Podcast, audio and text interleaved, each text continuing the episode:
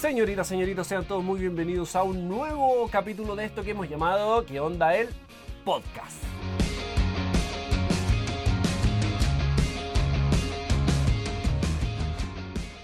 Gracias chiquillos por estar nuevamente acompañándonos. Esperamos de que hayan escuchado el primer capítulo. Si no, lo han hecho, búsquenlo y escúchenlo y sean parte de esta segunda parte. Eh, como ya saben, no estoy solo, me acompaña en el segundo micrófono Emanuel González. Hola, hola. Chavales. Chavales. Y ya sin más, ¡corre! Los héroes de la fe también tienen su espacio en qué onda. Grandes hombres que han legado su vida a la historia de la iglesia. Esto es Esto es Históricos. Bueno, en este segundo capítulo de Guión del Podcast vamos a hablar de Blaise Pascal en históricos. Ya. Blaise Pascal nació en Francia en 1623 y murió a los 39 años en 1662, también en Francia. Escogí a Blaise Pascal porque, bueno, yo estudio una ingeniería en la Santa María Ya. y digo esto porque Blaise Pascal es conocido por cualquier estudiante que involucre en sus cálculos la variable presión. Hay una unidad de medida, los pascales, que llevan su nombre Ah. en, en referencia a, a Blaise Pascal. Ah, muy bien, muy bien, muy bien. Además, cualquiera que, que pase por algún ramo de probabilidades, incluso en el colegio que haya visto el triángulo de Pascal o en un preuniversitario, Ya. también tiene que, un acercamiento a Blaise Pascal, que fue el creador de ello. Mira. A él, Blaise Pascal fue un polímata, así como Da Vinci, que era muy seco en muchas cosas, Ya. Blaise Pascal también lo era. Buena. También hizo inventos, igual que Da Vinci. Las calculadoras mecánicas, por ejemplo. También inventó la jeringa, la prensa hidráulica, hizo estudios sobre los fluidos, etc. Blaise Pascal tiene un amplio legado científico y es muy conocido en esta área. Ya. Pero también Blaise Pascal fue un filósofo. ¿Un qué? Un filósofo. Ah, filósofo. un filósofo. Un filósofo. Un filósofo. un filósofo y teólogo. Ya. Blaise Pascal, como te decía, nació en Francia, entonces nació eh, en un, en un país donde, a pesar de estar en Europa, estaba viviendo de a poco el acercamiento al humanismo Ya. Y a la ilustración posteriormente. Claro. Entonces, en este contexto, que Blaise Pascal, muy, muy conocedor de, de diferentes disciplinas científicas, Sí. eh, de darle mucha importancia a la razón Claro. y de conocer nuestro entorno a través de eso, del, del método científico, Mm, es que curiosamente tuvo un acercamiento al jansenismo. El jansenismo es una corriente cristiana en Francia que, que lleva su nombre eh, por Cornelio Jansenio, Que fue el fundador de, de este movimiento cristiano. Cornelio Jansenio cree básicamente lo que creemos cualquier cristiano. Eh, él, influenciado por cierto por Agustín de Hipona y, y en consecuencia también por Calvino, que, que creía básicamente lo mismo. El hombre está separado de Dios, muerto en sus delitos y pecados, y necesita de, de alguien externo que, que pueda volverlo a la vida. Perfecto. A través de la obra del Espíritu Santo, creyendo por el regalo de la fe en Jesucristo como el único Salvador, el Cordero de Dios que quita el pecado del mundo. Todo Amén. esto por la gloria de Dios. Y a pesar de que Blaise Pascal tuvo un acercamiento al jansenismo y se vio confrontado por esta verdad bíblica, recién el- a los 31 años, en 1654, tuvo una experiencia extraordinaria. Tuvo esas experiencias sobrenaturales que los cristianos pentecostales nos gusta tener, ¿cierto? Pero él lo tuvo en, un- en un contexto diferente porque él era muy racional, muy científico y tuvo una experiencia sobrenatural que le cambió la vida Buena. por este cambio a los 31 años, en donde su vida se parte casi, hay un antes de los 31 años que tiene muchos avances científicos y luego ya en la última etapa de su vida se abocó más bien a la, a la filosofía, a la religión y a hacer escritos sobre aquello. Por eso algunos lo llaman un fanático triste, un fanático religioso, pero otros también lo, lo denominan un profeta del siglo XVII porque dejó en sus escritos un análisis, una radiografía de la sociedad que estamos viviendo hoy. Por Mira. eso también es muy importante hablar de Blaise Pascal como, como un referente para nosotros los cristianos de- del siglo. XXI. Bueno, quiero finalizar con, con una cita de A.W. Tozer, que es Ay, un pastor aliancista. Que me estabas diciendo que tosiera.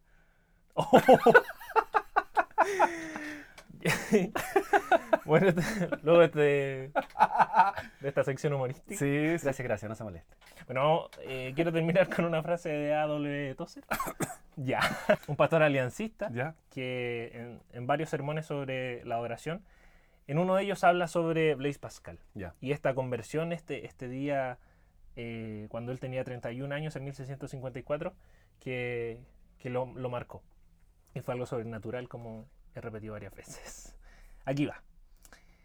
Probablemente usted ha leído algo de Blaise Pascal, el famoso científico francés del siglo XVII que ha sido considerado uno de los seis más grandes pensadores de todos los tiempos. Era considerado un genio en matemáticas y su trabajo científico fue muy amplio. Fue filósofo y escritor, pero lo mejor de todo es que una noche experimentó un encuentro personal y abrumador con Dios que le cambió la vida. Pascal escribió en un pedazo de papel un breve recuento de su experiencia, dobló el papel y lo puso en un bolsillo junto a su corazón, aparentemente como un recuerdo de lo que había sentido.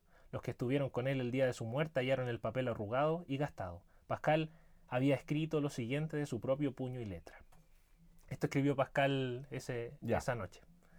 Desde cerca de las 10 y 30 de la noche hasta las dos y media, fuego. Oh Dios de Abraham, Dios de Isaac, Dios de Jacob. No el Dios de los filósofos y los sabios, el Dios de Jesucristo, que solo puede ser conocido en los caminos del Evangelio. Seguridad, sentimiento, paz, gozo, lágrimas de gozo. Amén. y Ay, luego termina entonces haciendo una reflexión sobre eso y respondiendo a la pregunta, ¿fueron esas las palabras de un fanático o un extremista? No. Bueno. Bueno, eh, finalizando entonces histórico, eh, ¿por qué Blaise Pascal puede ser un, un- un importante referente en nuestra vida cristiana hoy en día? Porque mezcla esto, po, de la razón y la fe, Claro. en, un, en una vida muy corta, a los 39 años que murió. que aparentemente eh, son, es contradictorio, porque se tiende a pensar de que es, eh, son polos opuestos, pues, de que la Claro. fe y el intelecto están en esquina Opuesta. opuesta. Claro, pero no es cierto. No es cierto. No es cierto. Y, y A.W. Tozer es uno de esos ejemplos que, que nosotros como cristianos racionales Mm. no- nos gusta citar.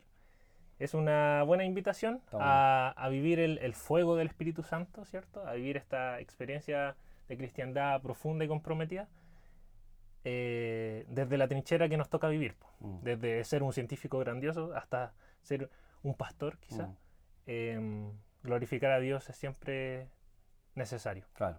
Eh, tengo una pregunta para ti. Dale. Em, ¿Cómo se llamaba la mascota de Pascal? No sé. Lupita. Era un pastor alemán. ¿Un pastor alemán? Sí. Bueno. ¿Y cómo ladraba?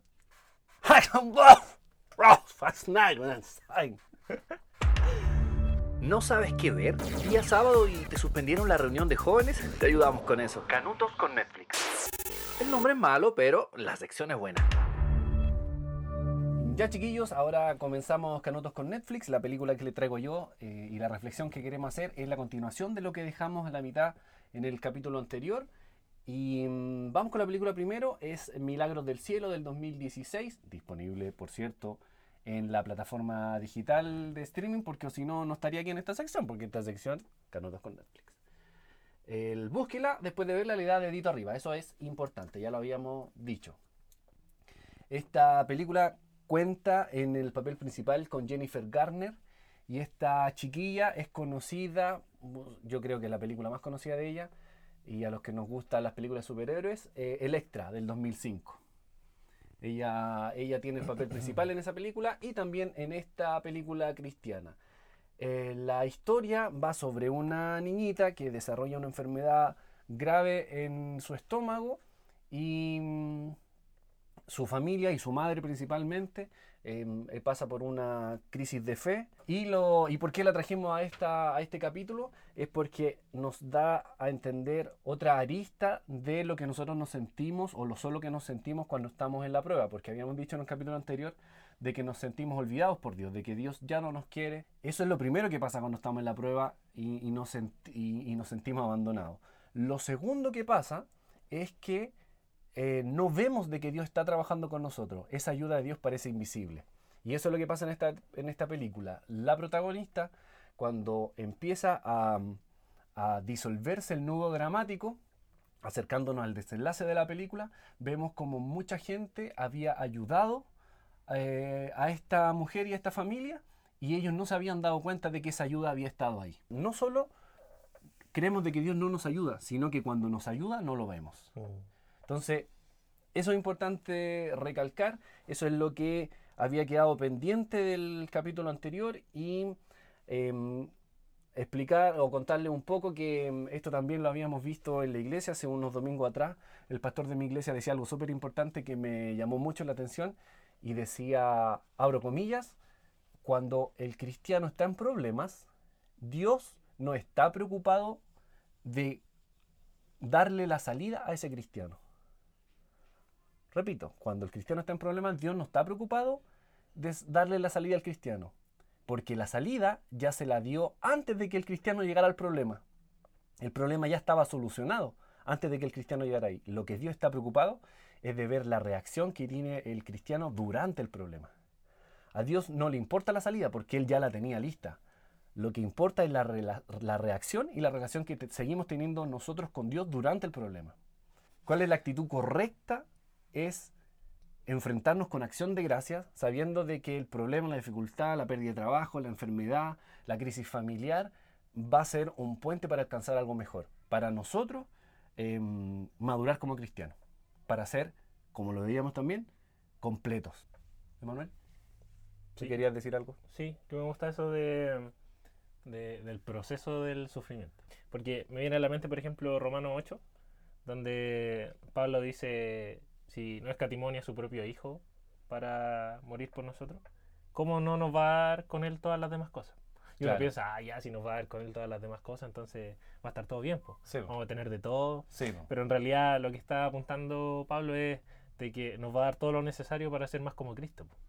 Ah, exacto. Y eso involucra entonces sufrimiento, involucra persecución, Mira, involucra días felices, pero también otros muy tristes. Claro, Eh, todo lo necesario para ser más como Cristo. exacto. Y eso está garantizado. po.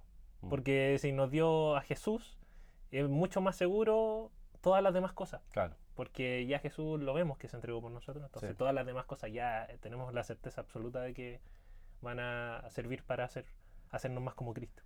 Sí, Esa pues, es la esperanza que tenemos. Y eso tiene relación también con que nosotros creemos de que porque, porque ser cristiano nuestra vida va a ser happy. po. Y yo lo he escuchado también y yo creo que siento que también fui parte en algún momento de en las predicaciones a la calle como pentecostal. Uno salía y, y predicaba un evangelio de Bill Pap, po, de otro mundo. Acércate y vas a ser sano y nunca eh, vas a quedar sin trabajo, ¿cachai? Y eh, hay, hay una, una falta de madurez en ese sentido porque, imagínate, si a cuántos personajes bíblicos, mucho, mucho mejores cristianos que nosotros, les pasaron cosas tremendas. Mm. Jacob, al mismo Cristo lo traicionaron, lo mataron. Jacob perdió todo. No, Job, perdón. Job. Jacob también, po, Jacob, también. Ja- Jacob perdió el nombre. Jacob perdió el nombre porque ya no se llamó más Jacob. No, Job, Job perdió todo. ¿Cachai? Perdió su hijo, sus riquezas, todo. Entonces, ¿cuánto más nosotros? Mm. Nosotros, sí. ¿Qué, qué somos nosotros? Sí, po. sí, no hay que, hay que perderle el miedo a eso de, de evitar incluso el sufrimiento. La crisis, el problema, el sufrimiento está subvalorado para el cristiano. Subvalorado. Creemos que es un castigo cuando en verdad es una oportunidad de crecer. Así que desde este humilde espacio llamamos a abrazar el dolor y agradecer a Dios por ese, por ese Y dolor. como hablamos en el capítulo anterior, po, de más bien me gozo en mis debilidades, po, Exacto. porque ahí reposa sobre mí el poder de Cristo. Actualidad, música, reflexiones, recomendaciones.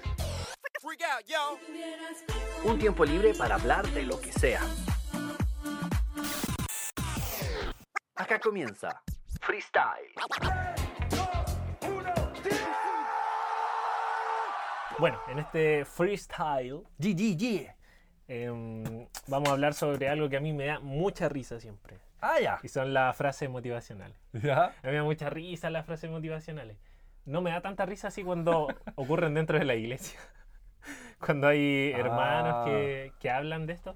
O ya, a veces no lo dicen en la iglesia, pero sí lo publican en sus redes Ya, sociales. ya, ya. ya. Animándose o animando a quien lo pueda leer. Ya. A mí me anima un poco porque me da risa.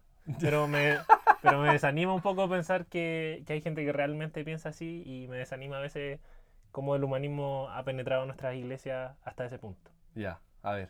Bueno, aquí tomé alguna selección de frases que, que es muy fácil encontrar en, en Facebook, en Ya, Instagram, a ver.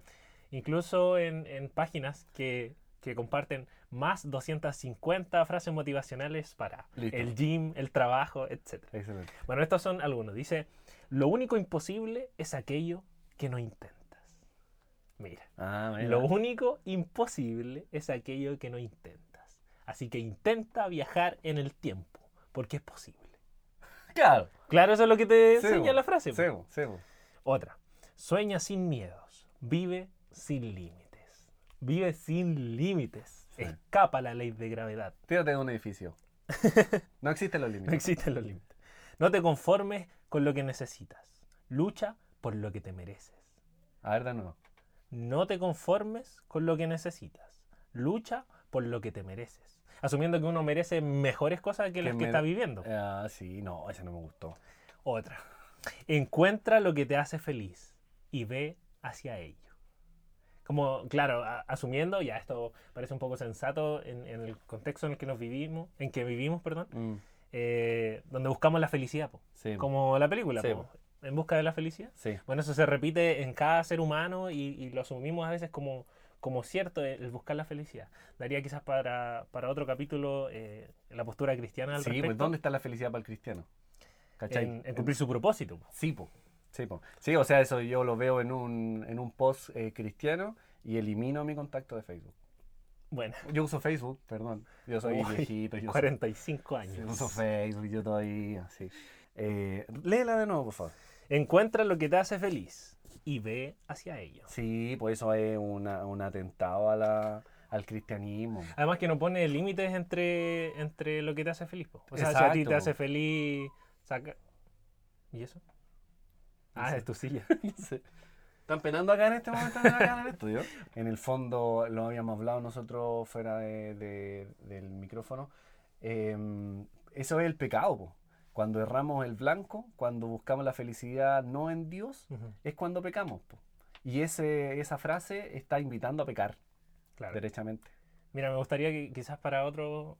que yo hice una serie con los chiquillos de la alabanza. Sí. Estoy a cargo del, del grupo de alabanza en, en mi iglesia. ¿Ya? De jóvenes. ¿Ya? Y hablamos sobre el sentido del ser humano, el propósito que tiene. ¿Ya? Y lo, lo abordamos desde la felicidad. ¿Ya? siguiendo un- una idea que plantea Keller en un libro que se llama Una fe lógica, ¿Ya? fe lógica. Y ahí habla sobre que al final alcanzar la felicidad eh, es alcanzar el éxito y alcanzar el éxito es cumplir tu propósito. Entonces eso en el cristianismo da una, vuel- una vuelta en 360. No, pues 360 te donde mismo. que donde mismo. Te da una vuelta en 180 grados Ahí sí. porque al final la Biblia no te habla sobre que tú seas feliz, po, sino Claro. que te habla del propósito que tienes. Y como muy bien dice el, el Catecismo Menor de Westminster, en su primera pregunta, ¿cuál es el fin principal del hombre? ¿Eh? Eh, el fin principal del hombre es adorar a Dios po, Mm. y gozar de Él para siempre. Sí. Al final el propósito de nosotros es glorificar a nuestro Señor cumpliendo el propósito por el que fuimos creados, que, que es eso. Mira, quedan más frases. A ver, ¿qué quedan tenemos? dos. Una dice, elimina de tu vida todo lo que te cause estrés y te quite la sonrisa. Tiene que ver con lo que hablábamos antes, pues esto de, de querer evadir los problemas, Ah, claro. de, de querer evadir todo aquello que te quita la sonrisa y que te causa estrés, Mm. evítalo. Pero en realidad no es así porque eh, nosotros entendemos que en nuestra vida hay sufrimiento y tenemos que aceptarlo así. Sí, pues lo habíamos dicho antes, abracemos el dolor. Abracemos el dolor y aprendamos de, de ese proceso. Sí, me acordé así, por lo que estaba, estaba hablando, de un capítulo de Black Mirror, ¿Ya? en donde am, la niña tenía un dispositivo Oh. visual Ya. que, em, que era un, un- un sistema complejo, patentado, en donde una empresa se hacía cargo de bloquear todo lo malo que pudiera ver la niña. Bueno, Pornografía, violencia, sangre. Entonces cuando eh, ella estaba enfrente de alguna escena con, con estas características, Claro. veía borroso, pixelado. ¿Ya? Entonces esta niña creció sin tener las capacidades y la herramienta para poder enfrentarse a, a esta mm, escena, pues, Claro. Entonces eh, fue cuando ella, ella empezó a ser, fue una adolescente incompleta, porque no tenía las herramientas para poder para poder hacerle frente. Eh, y pienso en lo mismo acá, cuando tú dices, evita lo que te, que, que te quite la sonrisa, claro. eh, estamos siendo adultos de juguete, pues de papel, que Sí, no pues. vamos a poder tener temple para poder enfrentar los problemas. pues. Así que no, está mal esa frase. No. Sí, sí. No. Ya, Y la última, que creo resume gran parte de estas frases motivacionales, es, eres suficiente tal y como eres. Porque al final todas estas frases se centran en lo mismo, pues, en, el, en el ser humano. Exacto. Y cómo este tiene un potencial positivo dentro de sí, que puede sacarlo fuera y hacer lo que sea. ¿Y por qué hablas como Como Daniel Aviv. Porque Daniel Aviv es así. Querido, po. querida, Dice, tú eres un valiente y sí, todas esas tú cosas. tienes todas las herramientas en ti para poder lograrlo, querido. Claro, pues y al final el cristianismo es todo lo contrario, pues te dice que, que tú tienes algo dentro de ti, pero es terrible y te va a llevar constantemente al fracaso, porque estás muerto. Sí, porque todo habla de eso, todo, todo, Sí, todo. po. Si toda la sociedad está apuntando eh, en lo mismo, eh, de la exaltación del culto de la persona, Claro. ¿cachai? Y, y creo yo que todo responde a, a una gran a una gran máquina que está moviendo los hilos para que esto sea así, que esto florezca y, y que desviemos la atención de que el que tiene que ser adorado y el que tiene que ser el centro de todo es Dios. Claro. ¿Tú habías dicho una frase que, que te había gustado? Sí, que un aporte que quería hacer yo a tu, a tu listado. Eh, de Abello. Abello di- dijo una gran frase, y cito textual, tírame a los lobos y me haré el líder de la manada. Es un poquito de música. Todo lo contrario a lo que habíamos visto en el capítulo anterior de Históricos Sí. de Ignacio de Antioquía. Sí. Porque en su escrito decía, tírenme a los leones y si no me atacan, yo los voy a incitar hasta que me muerdan y, y me coman completo. Claro. Es todo, todo lo contrario, pues este, este asunto de enfrentar los problemas, asumirlos como naturales, Sí. porque nuestro corazón es perverso, pues entonces va a vivir en una sociedad de corazones perversos donde sufrir es lo garantizado. pues. Sí. Eh, la- todas las frases mo- motivacionales deberían eh, fomentar nuestra dependencia de Dios, porque a través de nuestra dependencia somos fuertes y, y lo, y lo podemos hacer, pero, pero solo no, de la mano de papá. No. Súper. Jonathan Muñoz, de hecho, dice que ¿Quién es Jonathan Muñoz? un pastor de la Iglesia 1, presbiteriana. Y- Ya. Chileno. habíamos escuchado a Chileno. Sarverson, a, a Tucson, Y ahora a un Jonathan Muñoz. Jonathan Muñoz. Bueno, Jonathan, Saludos, pastor Jonathan Muñoz. Muy lindo nombre tiene usted. Jonathan Muñoz decía, bueno, dice, de que al final la santificación es eh, eh, no aprender de que nosotros podemos vencer el pecado, sino aprender de que dependemos más de Dios cada día. Sí. Yo creo que la invitación es a, a motivarnos con, con cosas que realmente nos motivan como cristianos. Y es básicamente que la, la victoria ya está garantizada en la cruz del Calvario.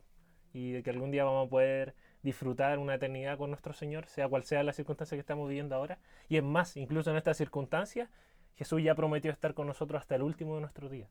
Entonces eso es suficiente motivación, no necesitamos de este humanismo que se ha colado en las iglesias, eh, bajo el nombre incluso de humanismo cristiano, al final no es una contraproducencia, no, no existe un movimiento centrado en el hombre que glorifica a Dios.